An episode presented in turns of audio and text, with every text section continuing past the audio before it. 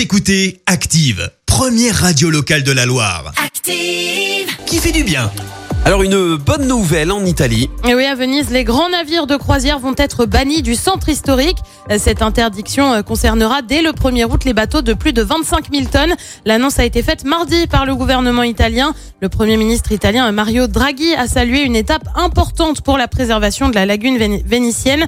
Les grands navires devront s'amarrer dans le port industriel euh, de Marghera où des aménagements seront réalisés tandis que les navires de croisière plus petits, environ 200 passagers, pourront continuer à accoster au cœur de la ville. Le débat avait été relancé le mois dernier avec le retour des croisières après des mois de pandémie euh, de Covid-19.